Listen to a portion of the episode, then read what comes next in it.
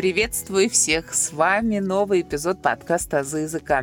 В пятом сезоне я рассказываю о частях речи и о тех проблемных категориях, которые у них существуют. Смотрите, мы уже с вами говорили об имени существительном, об имени прилагательном и глагол мы рассмотрели. Но вот именно из имен осталась у нас одна часть речи не разобранная, потому что имя существительное, имя прилагательное и имя числительное существует в русском языке. Хотелось бы начать с такой фразы. Как обойтись бы без числа, наука целая могла. Расчет во всяком деле нужен. И ты с числительным будь дружен. Давайте поговорим сегодня о числительных. Часть речи коварная, вызывает много вопросов при написании. При произнесении мы как-то не часто, мне кажется, думаем, какой бы здесь мы выбрали окончание. А вот при написании, да. И вообще стоит сказать, что числительное делится на два больших разряда. Это количественное и порядковое числительное. Количественное отвечает на вопрос «сколько», и, соответственно, обозначает количество предметов, а порядок отвечает на вопрос «какой», «который» по счету и обозначает совокупность каких-либо предметов, место предмета вот в ряду похожих. Давайте начнем с количественных числительных, и обычно я эту тему склонения количественных числительных даю вот как. Смотрите, первый интервал, который вызывает вопрос, это числительность с 5 до 20. Ну, почему я говорю с 5 до 20, как будто там до 5 ничего не было? Естественно, есть числительные 1, 2, 3, 4, просто при их изменении, так скажем, не возникает сложностей. Хотя, вы знаете, в древнерусском языке числительные 1, 2, 3, 4 были разными частями речи. Объединяли их таким словосочетанием счетные слова, но изменялись они по-разному. Вот числительное один изменялось как местоимение. И вот сейчас числительное один у нас имеет и характеристику рода, да, один брат, одна сестра, одно окно, и дети остались одни, и числа множественного. Числительные 2, 3, 4 раньше в русском языке изменялись как прилагательные, но из них только у числительного 2 есть форма изменения, да, 2, 2 по роду. А числительные 5, 6, вот эти вот слова счетные, так их раньше называли, 5, 6 изменялись как существительные. И вот э, потом мы уже говорим о том, что их объединили в одну часть речи, назвали имя числительное. Но склонение у них разное. И поэтому обычно, знаете, эти вопросы возникают у иностранцев, когда мы начинаем проходить числительное, возникает вопрос, почему один стол, два, три, четыре стола, а пять, шесть, семь, восемь столов, да? Одна сестра, две, три, четыре сестры, а пять сестер. И вот здесь как раз эта информация нужна о том, что один изменялось как местоимение, два, три, четыре как прилагательное, пять, шесть и далее как существительное. Вот такой интересный факт. Ну а вот если говорить уже непосредственно о склонении числительных проблемных, то это вот первый интервал числительность 5 до 20, 5-20 и десяток 30. То есть они изменяются одинаково. Но вот Давайте на примере 11 посмотрим, как это происходит, потому что в этом слове еще и есть орфограмма удвоенной согласной «н» – «один на цать», да, то есть это слово склеилось из трех слов – «один на 10», «два на 10», да, и вот образовались такие слова – «одиннадцать», «двенадцать», поэтому пишем это слово с двумя «н». Поэтому тут пока ничего сложного нет. «Одиннадцать», нет «одиннадцати», дать «одиннадцати», горжусь «одиннадцатью», думаю об «одиннадцати». Ну, винительный падеж совпадает с именительным, поэтому не называю. Поэтому Поэтому, ну, в творительном падеже мягкий знак Ю, как бы, да, ничего страшного нет. Дальше, вот после интервала 5-20,30, интересным является изменение трех десятков. Смотрите, 40, 90 и 100. 40, 90 и 100 имеет всего две формы изменения. В именительном и винительном падеже 40, 90, 100. 90-100 окончание «о» в 40 нулевое. А во всех других формах родительного, дательного, творительного, предложенного падежей появляется окончание «а». Нет 40, 90, 100, дать 40, 90, 100, горжусь 40, 90, 100 и думаю о 40, 90, 100. Вот всего лишь два окончания, да, два варианта. Ну и дальше идут уже еще какие десятки мы с вами не обозначили. Это 50, 60, 70 и 80. 50, 60, 70, 80. Тут уже сложненько, потому что нужно склонять каждую часть этого числительного.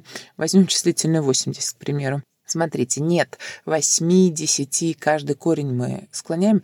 Здесь на помощь иногда в учебниках такая подсказка есть э, слово «степь». Да, нет степи, нет 80, дать 80, дать степи.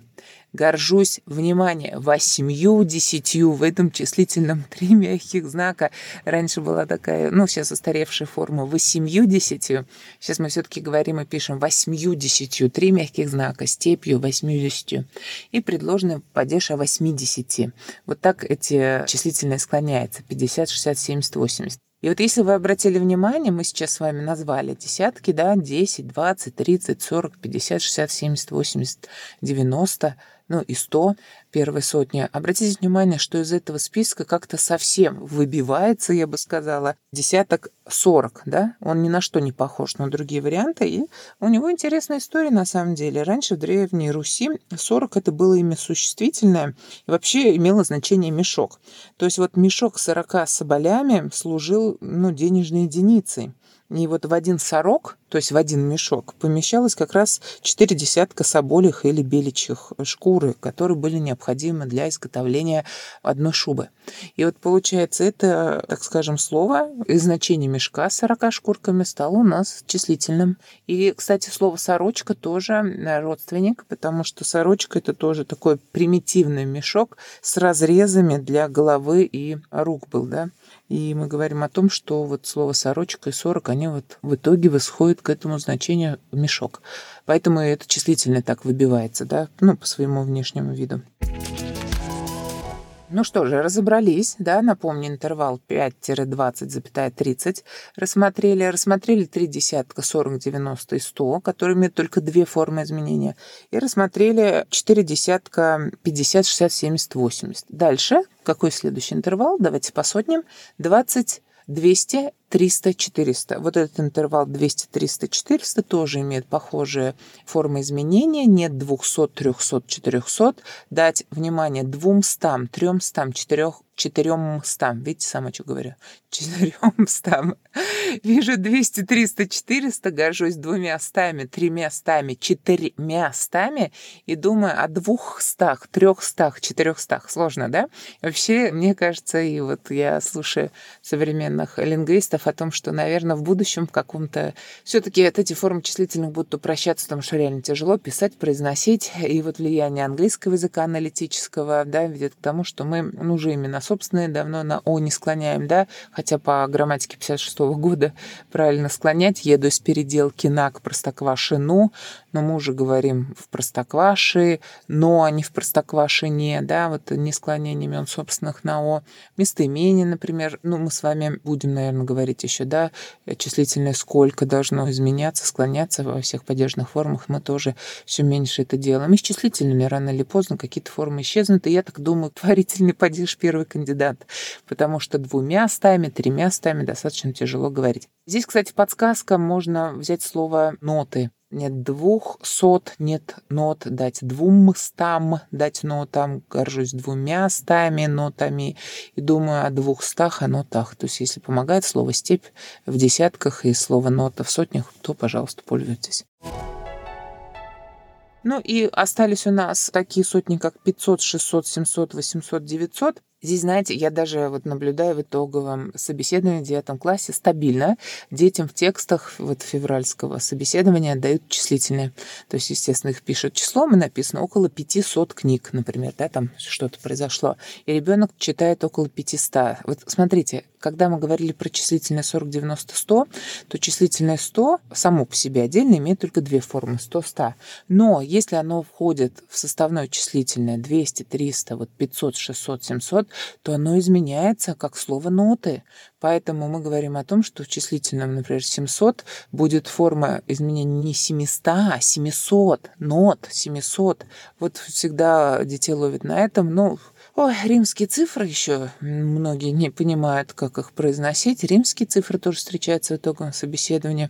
В начальных классах дети различают аналоговые часы на доске. Ну, обычно над доской висят, да, поэтому вот тут вопрос о том, что все попроще у нас, да, электронные часы, римские циферки воспринимаются очень тяжело, и вот тут с числительными, наверное, тоже, да, вот эта тенденция к упрощению когда-нибудь произойдет. Ну, ладно. Вот, поэтому мы склоняем, значит, вот эти сотни каждую часть. Нет пятисот, дать пятистам, вижу пятьсот, горжусь пятьюстами. Такая тенденция. Но и по поводу числительного тысяча, оно склоняется как существительное первого склонения. То есть э, как любое существительное с окончанием на «ая». Друзья, прошу ставить лайки на Яндекс Музыке, а также 5 звезд и отзывы на Apple Podcasts. У вас есть возможность читать тексты моих эпизодов. В описании эпизода есть ссылки на сайт Boosty и на сообщество ВКонтакте, где за донаты вы сможете читать тексты. Подписывайтесь на «Азы языка», чтобы не пропускать новые эпизоды. И вообще, на самом деле, если мы говорим о количественных числительных, то они по своей структуре делятся на целые, как раз которые я сейчас назвала, на дробные числительные. И здесь нужно сказать, что в дробных числительных склоняются обе части. Ну, например, да, две седьмые, нет чего, двух седьмых. Или две целых, одна четвертая именительный падеж такого дробного числительного. Дательный падеж как будет у этого числительного? Дать чему? Двум целым одной четвертой. И вообще в смешанных числительных здесь существительное управляет дробью, да, а не целой частью. Существительное управляется дробью, а не целой частью. То есть три с половиной процента 17,3 килограмма до метра, рубля, килограмма. В данном случае мы выбираем форму здесь родительного падежа в смешанных числительных. Если говорить про собирательное числительное, а собирательное числительное наряду с дробными целыми тоже относится к количественным числительным, видите, какой большой тут да, объем информации раскрывается-то, да, и в местоимениях мы тоже будем говорить. Для многих местоимений так, как личные и остались в голове, я, мы, ты, вы. А то, что они изменяются по падежам, и там суплетивизм наблюдается, и то, что их вообще 9 разрядов, это забывается. И в числительных тоже. Начинаешь копать и удивляешься красоте русского языка, да, и вот тому, что здесь возникает. Поэтому мы говорим о том, что числительные собирательное, прекрасное числительное. Смотрите, в отличие от 2, 3, 4, это числительные двое, трое, четверо, пятеро, шестеро, семеро, восьмеро, девятеро, десятеро. Не знаю, мне самой восьмеро, девятеро, десятеро не очень нравится, потому что семеро козлят все читали, а дальше как-то мы не употребляем, мне кажется, эти слова. Я лично где-нибудь заменила на наречие восьмером, девятером и так далее. Но вообще, да, существует это числительное, собирательное тоже. Восьмеро, девять 5-10. Они прекрасны. Когда? Когда у нас существительное плюрале тантум. Если не слушали еще тему существительных, послушайте, пожалуйста. Плюрале тантум – это существительное, которое имеет только множественное число. Поэтому как посчитать, например, слово «ножницы»? Мы можем сказать «две пары ножниц», но, согласитесь, три слова – это долго, а закон речевой экономии да, говорит нам о том, что нужно говорить меньше и быстрее. Поэтому, конечно, двое ножниц, трое суток, четверо брюк, пятеро джинсов – и вот здесь они просто прекрасно нас выручают. Это собирательные числительные с существительными плюралия тантум, то есть теми, которые имеют только множественное число. Когда еще они употребляются? Они употребляются с существительными значениями детенышей. То есть, опять же, сказка про семеро козлят или там, я не знаю, двое щенят, трое медвежат, эти числительные, собирательные двое, трое, четверо употребляются. Но вот когда козлята вырастут, их уже будет семь козлов, а не семеро козлят. То есть с большими животными не используется. Дальше существительными в значении лицо хорошо использовать. Двое ребят, трое студентов, четверо детей. Ну, вообще используются существительными мужского и среднего рода. Давайте так, женским нельзя. То есть я могу сказать двое братьев, но две сестры. И вот эта вот ошибка как раз наблюдается. То есть, смотрите, два-две имеет родовую характеристику, да, мы с вами говорили, как числительный один. Поэтому два-две и вот двое, да, числительные. Двое можно употребить с мужским родом. Двое братьев, два брата, но двое сестер мы сказать не можем, только две сестры. Вот этот момент тоже нужно учитывать. И здесь, наверное, тогда давайте скажем про изменение числительных. Двое-два, потому что при изменении их происходит путаница. Двое братьев, два брата. Нет двоих братьев, нет двух братьев. Дать двоим, дать двум, вижу двоих, вижу двух, горжусь двоими, двумя и думаю о двоих, о двух. То есть числительное собирательное двое имеет свою парадигму изменения, и числительное два тоже изменяется, ну, так сказать, своим путем. Поэтому давайте не путать двое-два при изменении по падежам. По аналогии, кстати, числительное оба-обе тоже, кстати, путаются оба, обе. Оба мужской род, оба врача, обе медсестры. Смотрите, оба врача, обе медсестры. Нет обоих врачей, нет обеих медсестер. Дать обоим врачам, дать обеим медсестрам. Горжусь обоими врачами, горжусь обеими медсестрами и думаю об обоих врачах и думаю об обеих медсестрах. Вот эти числительные тоже, ну, так скажем, вызывают вопросы. А еще я хотела бы, наверное, в продолжении вот таких проблемных, так скажем, характеристик назвать числительные полтора и полтораста. Ну, во-первых, полтора мы используем все-таки, да, полтора литра – это числительное. Полтораста, мне кажется, все меньше и меньше. Полтораста – это 150. Мне кажется, сейчас выбор все-таки в сторону числительного 150 в устной речи наблюдается, полтораста, мне кажется, неактивно. Но, тем не менее, давайте о них скажем тоже. Мы говорим о том, что эти числительные полтора и полтораста имеют только две формы изменения. Смотрите, именительный и винительный падеж – это полтора, полтораста. Во всех других формах родительного, дательного, творительного и предложных падежей мы добавляем только букву «у» после первого корня. Нет полутора – полутораста. Дать полутора – полутораста горжусь полутора, полутораста. И думаю о полутора, о полутораста. То есть больше никаких изменений в этих э, двух числительных не будет. Ну, это вот, знаете, классика седьмого задания ЕГЭ, то есть числительные вот эти. Оба-обе, два, двое, полтора, полтораста достаточно часто встречается, как и числительные, там, да, ошибка, нет пятиста, хотя надо пятисот, но у нас вот это числительное сто, ста очень давлеет на нас, да, нет ста рублей, но нет пятисот рублей. Или творительный падеж, да, восьмью, десятью, произнеси-ка, скажи три мягких знака, да, мы чаще хотим сказать восьмидесятью. Очень коварно популярная часть речи, видим, да, сколько нюансов она содержит, поэтому в описании эпизода я постараюсь все это подробно расписать, если на слух было тяжело воспринимать. А вообще, да, так как все-таки числительное бывает и целое, и дробное, и собирательное, то здесь сложности. Но это я вам рассказал только про количественное числительное, как вы поняли, да, которое отвечает на вопрос «сколько?». А теперь а давайте я скажу пару слов и про порядковые числительные. Порядковые числительные отвечают на вопрос «который?», «который в ряду?», «какой?». Они очень похожи на прилагательные, изменяются как прилагательные. То есть у них есть род, число, падеж. И здесь вот в чем их прелесть? В том, что здесь изменяется только последнее слово. То есть смотрите, 21, не 21 мы будем склонять каждую часть часть этого числительного, да, количественного, сколько? 21. А когда я вам говорю 21, я 20 не меняю по падежам, я склоняю только числительное, ну, вот это вторую часть, второе слово первый. Нет 21, если это мужской род. А если это 21, нет 21.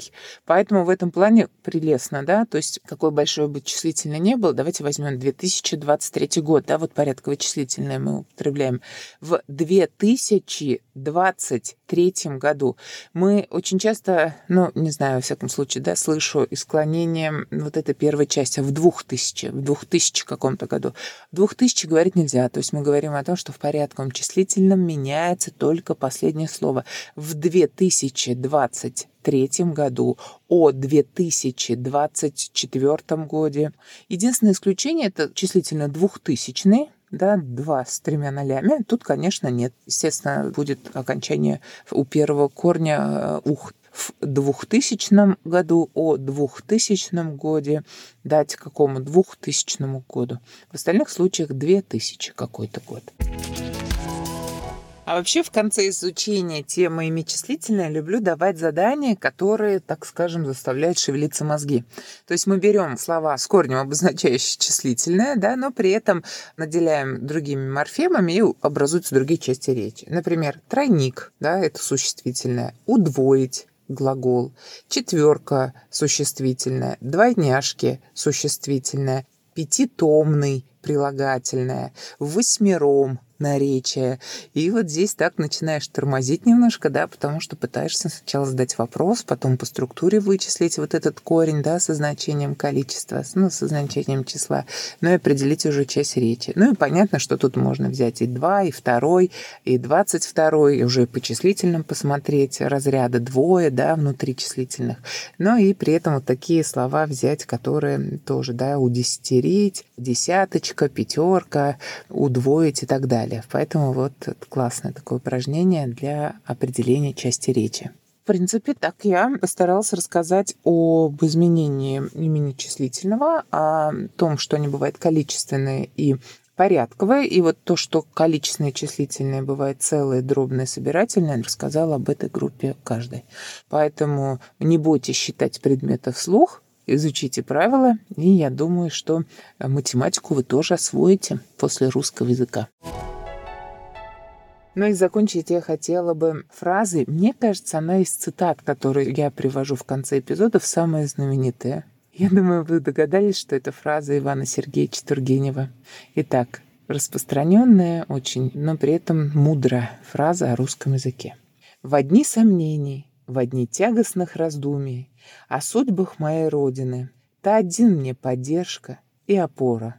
О великий, могучий, правдивый, и свободный русский язык. Вы можете слушать подкаст «Азы языка» на любой удобной для вас платформе. Кроме того, вы можете читать тексты эпизодов, если перейдете по ссылке в группе ВКонтакте или на сайт Boosty. Не забывайте ставить 5 звезд и отзывы на Apple Podcast, а также оставлять сердечки на Яндекс Музыке. Благодарю за внимание.